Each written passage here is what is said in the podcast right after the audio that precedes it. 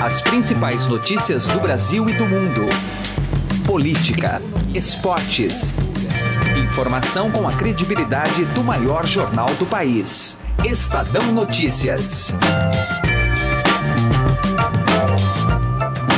Olá, seja bem-vindo ao Estadão Notícias, nosso podcast com análises, entrevistas e informações sobre os temas mais importantes do momento no Brasil e no mundo. Eu sou Gustavo Lopes e nesta edição falaremos sobre o crescimento nos casos de contágio da febre amarela. Só no estado de São Paulo, o número de mortes passou de 20.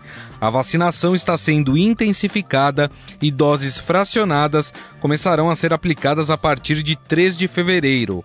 O infectologista do Hospital Emílio Ribas, Jean Gorenstein, explica que a dose fracionada tem validade de 9 anos e o objetivo é fazer com que grande parte da população se vacine. Ainda nesta edição, vamos continuar o debate sobre a polêmica criada entre feministas e um grupo encabeçado pela atriz Catherine Deneuve ela defende a liberdade dos homens de importunar as mulheres sem que isso seja considerado assédio sexual. Para a colunista do Estadão e advogada Ruth Manos, a falta de informação sobre as pautas dos movimentos feministas gera manifestações infelizes, como a da atriz. Além de assinar e ouvir via iTunes e aplicativo no Android, você também pode seguir o Estadão Notícias nas plataformas de streaming Deezer e Spotify.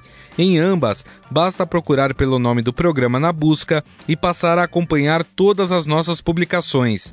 Para mandar seu e-mail, o endereço é podcast@estadão.com. podcast@estadão.com. Ouça e participe. Estadão Notícias.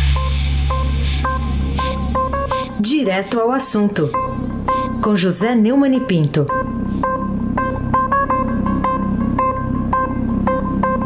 Nas considerações finais sobre o processo eh, de Lula, que foi condenado a nove anos e meio de cadeia na primeira instância pelo juiz Sérgio Moro, e vai, essa condenação vai ser submetida à segunda instância no Tribunal Regional Federal da Quarta Região em Porto Alegre. O Ministério Público Federal uh, reafirmou que os recibos que a defesa do Lula apresentou é, como provas de que, na verdade, o ex-presidente e a dona Marisa, que é dada como a verdadeira locatária do tal apartamento uh, lá no Guarujá, receberam de, de um eventual proprietário chamado Glaucus da Costa Marques, constituem plena falsidade ideológica, ou seja, são falsos. Bom, é claro que a palavra do Ministério Público Federal é uma palavra, é uma parte. O Ministério não é, ao contrário do que muita gente imagina, é um julgador. O julgador é o juiz, a defesa defende e os procuradores agem em nome do Estado é, como autores do processo. Eles não podem ser irresponsáveis de fazer uma afirmação dessa se não podem comprová-la, e essa é uma afirmação grave. Como grave também é a afirmação feita por Glaucus das Costa Marques é, ao juiz é, Sérgio Moro, e foi reafirmado várias vezes, que o, o doutor Roberto Teixeira, principal advogado do Lula, o visitou para que ele assinasse os recibos que agora o Ministério Público diz que são falsos. É, o, o hospital é, nega né, que tenha havido essas visitas é, delatadas por Glaucus, mas ele reafirma que são, seriam falhas na portaria do hospital. Bom, tudo que é humano é falho, errar é humano, é provável que isso seja verdade. Agora, não se pode imaginar porque ele mentiria com tanta convicção. José Neumann e Pinto, direto ao assunto. Estadão Notícias. Saúde.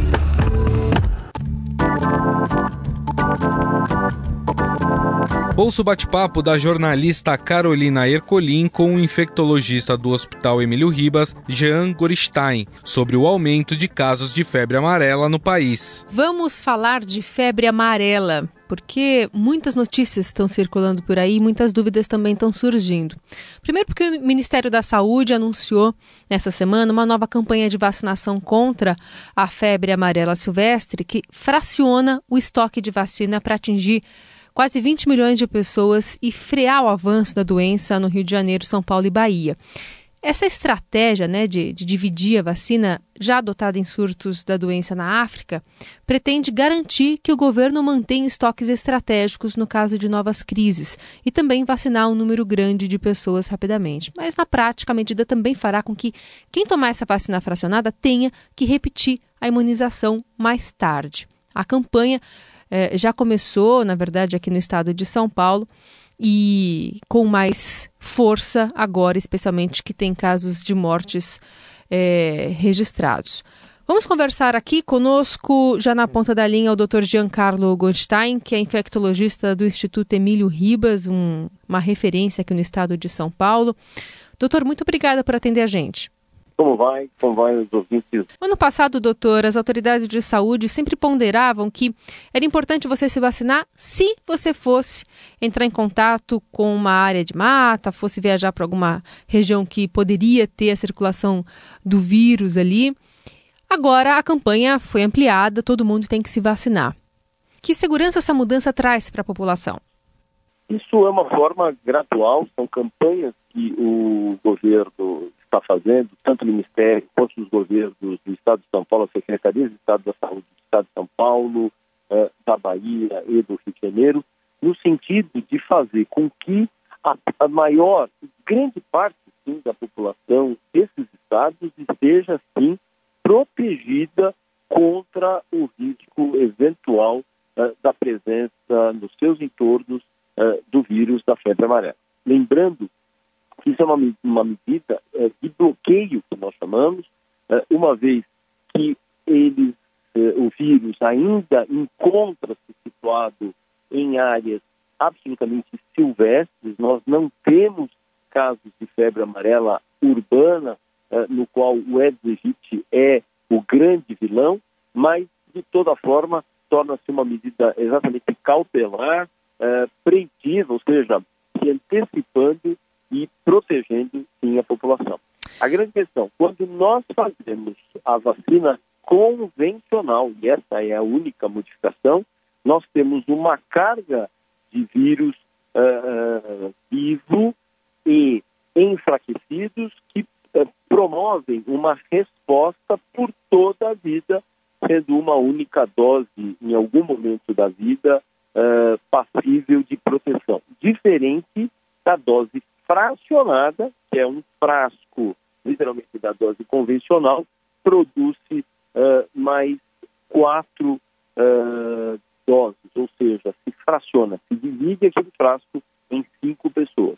A, a, o conteúdo é o mesmo, porém a quantidade de vírus vivo enfraquecido é menor, a imunidade é estimulada, garante, porém, uma proteção de nove anos fazendo e exigindo com que as pessoas que estiverem fazendo uh, o recebimento dessa vacina por parte dessas campanhas devam se revacinar num período de nove anos. Essas pessoas que têm tomado a dose fracionada da vacina, têm algum alerta na carteirinha? É, lembrando que daqui 9, 10 anos elas vão precisar repetir essa imunização? Sem dúvida nenhuma. Uh, à medida que as pessoas estejam recebendo a vacina, elas já são orientadas que elas deverão retornar em 10 anos para uma dose de reforço. Isso é colocado, inclusive, a lápis pelo agente vacinador. Assim vai ser feito. O que vai mudar no ponto de vista legal, de documentação para essa vacina? Eu vou viajar para uma, uh, um outro país em que eu precise carteira vacinal internacional, a carteirinha de febre amarela internacional. Lá eu tenho que ter uma dose sim, de vacina convencional. Eu não posso ter dose de vacina uh, fracionada. E nesse caso, quem tem essa necessidade tem acesso também à vacina, à imunização no sistema público de saúde, doutor? Daí, nesse momento, eu tenho a necessidade dessa carteira internacional, eu vou ter que me dirigir para os locais que emitem a carteira internacional, antes registrar-me no, no, no, site da Anvisa uh, e aí sim me dirigir em locais que forneçam essa carteira ou emitam essa carteira uh, internacional pós a vacinação. Sem dúvida, o senhor está acompanhando a reabertura de alguns parques estaduais aqui em São Paulo, que estavam fechados desde outubro, quando alguns macacos foram encontrados mortos em decorrência da contaminação do vírus da febre amarela. Por até prevenção, o governo acabou impedindo o acesso de pessoas lá para evitar qualquer tipo de contágio da, da, do vírus mesmo que silvestre, da febre amarela aos frequentadores. E agora esses parques, então, estão sendo reabertos ao público e uma faixa bem grande está dizendo: olha, não entre aqui se você não tiver imunizado, não tiver com a carteirinha atualizada. Mas algumas pessoas estão receosas. Queria saber do senhor se esse receio é justificado. Os parques foram fechados exatamente por uma medida preventiva. Todas as pessoas nos seus entornos foram estimuladas, orientadas, direta e indiretamente, sejam localmente ou através da mídia, uh, com informações bastante uh, pesadas, trazendo essas informações de necessidade da vacinação. É claro que a reabertura, ela deu a condição de segurança para que as pessoas que morem, que frequentem aquelas regiões, estejam protegidas. Mas nada pode ser feito com aquele indivíduo que, em sabendo que ali é uma área em que uh, macacos morreram, em que existe ainda a possibilidade de circulação de vírus naquela região. Não se imagina que não vai existir circulação de vírus naquela região. Então se imagina que as pessoas que estejam uh, adentrando ali estejam, estejam, estão realmente conscientes dos e, para tanto, se protejam através da, da imunização. Então, é uma característica absolutamente de responsabilidade individual a partir de então. A febre amarela, ela não chegou às áreas urbanas, né? Não, ela continua localizada em zonas silvestres, em zonas de mata. Uh, quando nós, o que nós definimos como febre amarela urbana e a febre amarela silvestre? Uh, então, uh, o vírus é absolutamente mesmo mas nós temos a forma de transição que é através dos mosquitos para a forma silvestre hemagogos e sabetes e para a forma urbana o Aedes aegypti. Felizmente, a adaptação do vírus da febre amarela para uh, o Aedes aegypti ela é mais complicada. Mas, de toda sorte, nós não temos isso no nosso meio neste momento. Por isso, as campanhas, não só de vacinação, de proteção, como ao mesmo tempo ainda fazendo com que as pessoas eh, mantenham-se nos controles dos criadores do, do Aedes eh, na sua cidade. Dr. Jean Gorstein, que é infectologista do Instituto de Infectologia Emílio Ribas, aqui de São Paulo, ajudando a gente a traçar um panorama e entender muito melhor sobre a vacinação, especialmente, né? Dessas doses fracionadas acabaram confundindo muita gente, até porque a gente teve uma mudança de regulação, né? De protocolo aqui no Brasil sobre eh, a adoção de doses, né? Da vacina de, de febre amarela, que agora, uma vez na vida, já é suficiente. É uma adoção, inclusive, da, da, da ONU, da OMS. Uma vez na vida, com a dose integral, já é capaz de imunizar a pessoa, é, enfim, por todos os anos aí que ela precisa. Então, é, a, a, dose fracionada é importante agora, só que depois de 9, 10 anos você vai precisar repetir para se manter imunizado. Doutor, muito obrigada por atender a gente, viu? Eu que agradeço, um grande abraço e parabéns pelo trabalho de utilidade pública da rádio. Estadão Notícias. Emanuel Bonfim conversou com a colunista do Estadão e advogada Ruth Manos sobre a polêmica gerada na França do que é ou não assédio contra a mulher. A gente vai bater um papo agora com a escritora e blogueira aqui do Estadão, colunista aqui do Estadão, Ruth Manos, sai tanto no papel, no impresso quanto no digital, e vamos falar sobre um dos temas que não, uh, que além de ser caro também, uh, a Ruth Manos, né, ela sempre aborda este assunto, mas também é um momento que o mundo discute isso já há algum tempo, mas essa a semana passada ficou ainda mais forte por conta, é, primeiro do Globo de Ouro, na sequência veio a carta da Catherine Deneuve, né, a publicação no Le Monde, depois a reação a essa publicação no Le Monde. Vamos falar sobre esse caldo é, com a Ruth Manos, que está na linha, porque ela mora em Portugal e está na linha para conversar aqui com a gente. Tudo bem, Ruth?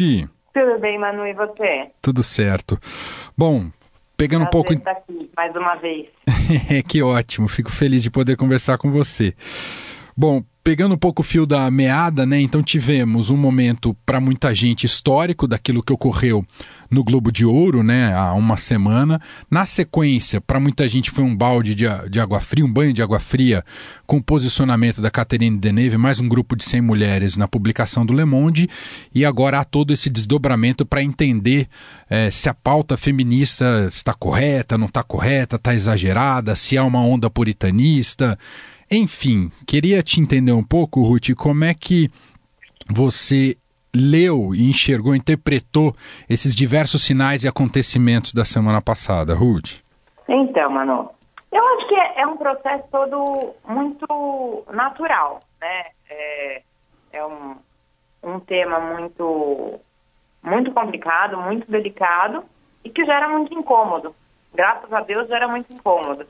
E eu confesso que fiquei muito surpresa, né, em relação a essa carta da Catherine Deneuve e, e de, de, mais algumas mulheres, é, pelo fato de ter partido de mulheres, né? Eu acho que se, se fosse exatamente o mesmo teor, mas que houvesse partido de homens, seria uma coisa menos surpreendente. Mas eu, até como, como advogada, sou a primeira a defender a liberdade de expressão, embora eu ache que naquela naquela carta havia uma série de equívocos mesmo, de erros conceituais, não, não de questões de opinião. É, tem alguns trechos da carta, por exemplo, o título da carta é Nós defendemos a liberdade de importunar, indispensável a liberdade sexual. Esse é até o título. Depois, um pouco mais para frente, estupro é crime, mas tentar seduzir alguém, mesmo de forma insistente ou desajeitada, não é. Tampouco o cavalheirismo é uma agressão machista. Há, há uma ideia de que o, o feminismo pudesse estar flertando com, com o puritanismo, o totalitarismo. É, é, é uma, uma, é uma visão um pouco exagerada, um pouco distorcida, Rude? Eu acho que é uma visão totalmente equivocada, Manu, verdade, né? Eu estava lendo agora um livro muito interessante, um livro francês, por sinal, sobre feminismo, e, e a primeira coisa que ele diz é que existem várias formas de feminismo, né? Existem várias correntes, várias ideologias. Todas elas têm como base a noção da, da, da liberdade da mulher, né? E, e, e, da busca pela igualdade de gênero.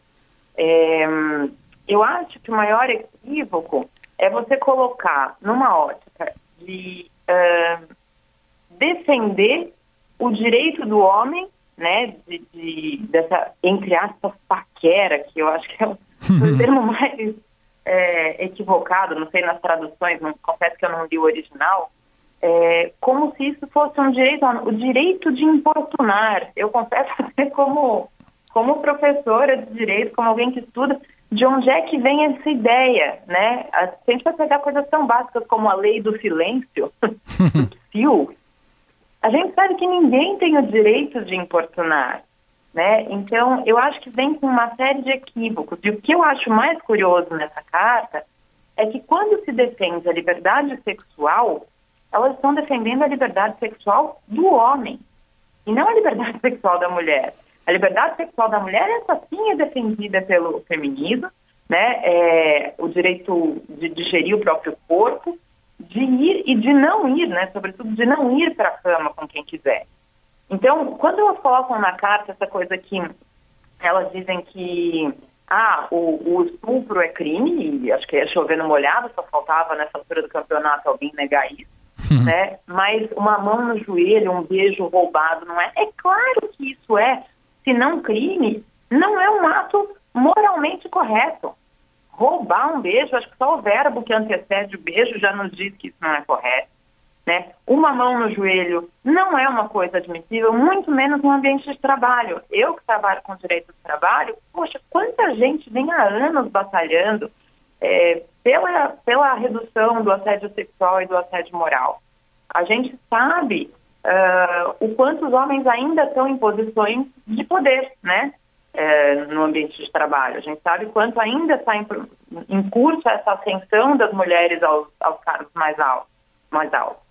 Então, quantas vezes isso é utilizado como uma forma de coação para intimidar? E é exatamente esse o caso que a gente viu, né? O que, o que uh, foi celebrado no Globo de Ouro foi exatamente para barrar isso, porque quase todos os casos em que a gente teve notícia de abuso foram casos em que os homens estavam em posições superiores. E eu acho que é esse o grande perigo.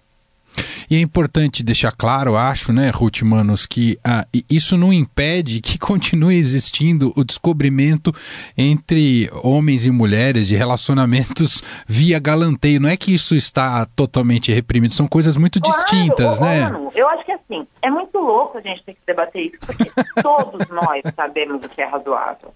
Todos nós. Exato.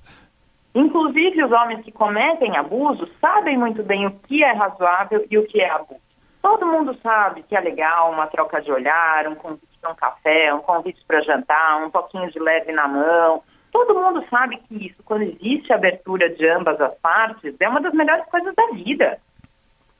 Agora, confundir esse processo com, primeiro, relações de poder, já está tudo errado, e, em segundo lugar, com aquelas frases tão infelizes de mão no joelho e beijo roubado. Isso não é saudável, isso não é normal.